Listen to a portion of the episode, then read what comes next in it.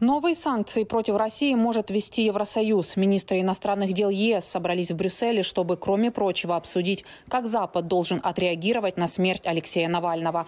То, что она была не случайной, в этом в Евросоюзе не сомневаются и возлагают вину на президента России Владимира Путина. Мы должны послать сигнал поддержки российской оппозиции и в то же время продолжим следить за тем, как идет война. Вот уже около двух лет Путин ведет войну против Украины, и похоже, что он не готов ее остановить. Таким образом, на обоих фронтах, политическом и военном, мы должны продолжать оказывать поддержку Украине и российскому народу, который хочет жить свободно, и отдать дань уважения Навальному.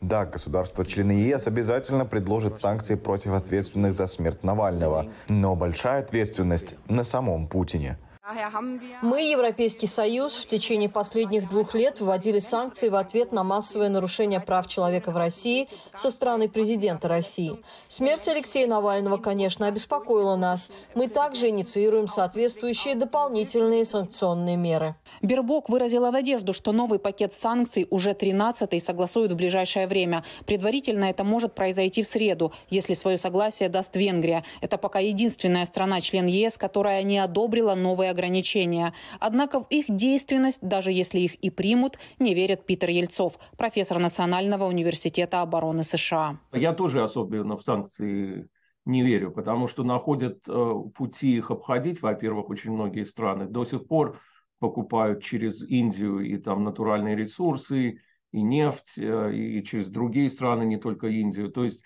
на самом деле санкции уже столько приняты с начала войны, полномасштабной войны в Украине, что сейчас сложно представить, что какие-то конкретные санкции сделают жизнь Путина и его окружения а, сложнее. Самое лучшее бы было сейчас, если бы приняли в Америке помощь Украине а, в Конгрессе. Именно реальная помощь Украине, которая сейчас воюет с Россией, была бы лучшим ответом на смерть Алексея Навального, считает и Дэниел Фрид, бывший заместитель госсекретаря США.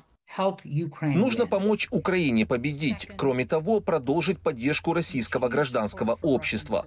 Помню, в советский период поддержка диссидентов выглядела безнадежной. Романтическая фантазия, нереалистичная, дестабилизирующая. И все же Андрей Сахаров и другие показали лучший путь для России. Да, этот путь не увенчался успехом, но все может измениться. Навальный в это верил. Владимир Карамурза верит в лучшее будущее России. И мы не должны недооценивать эту возможность. Так что нужно помочь Украине и российскому обществу. В то же время Дэниел Фрид считает, что санкции нужно ужесточать. Говорит, результат от них не стоит ждать завтра, но в будущем они принесут свои плоды. В Варшаве во время встречи с польским премьером глава правительства Швеции Ульф Кристерсон заявил, что его страна предложит на рассмотрение ЕС отдельный пакет санкций против российских чиновников из-за смерти Навального. Российские власти и лично президент Путин несут полную ответственность за смерть Навального. Российские чиновники должны быть привлечены к ответственности, и Швеция предложит ЕС рассмотреть вопрос о введении нового отдельного режима санкций для России в ответ на нарушение прав человека. Позвольте мне также добавить, что лучший способ почтить наследие Навального – это продолжать поддерживать Украину. Прокомментировал смерть Навального и бывший президент США Дональд Трамп в своей соцсети True Social. Однако Путина при этом он даже не упомянул. Внезапная смерть Алексея Навального заставила меня все больше и больше осознавать, что происходит в нашей стране. Это медленная неуклонная прогрессия, в которой коррумпированные, радикально левые политики, прокуроры и судьи ведут нас по пути разрушения. Открытые границы, фальсифицированные выборы и крайне несправедливые решения судов разрушают Америку.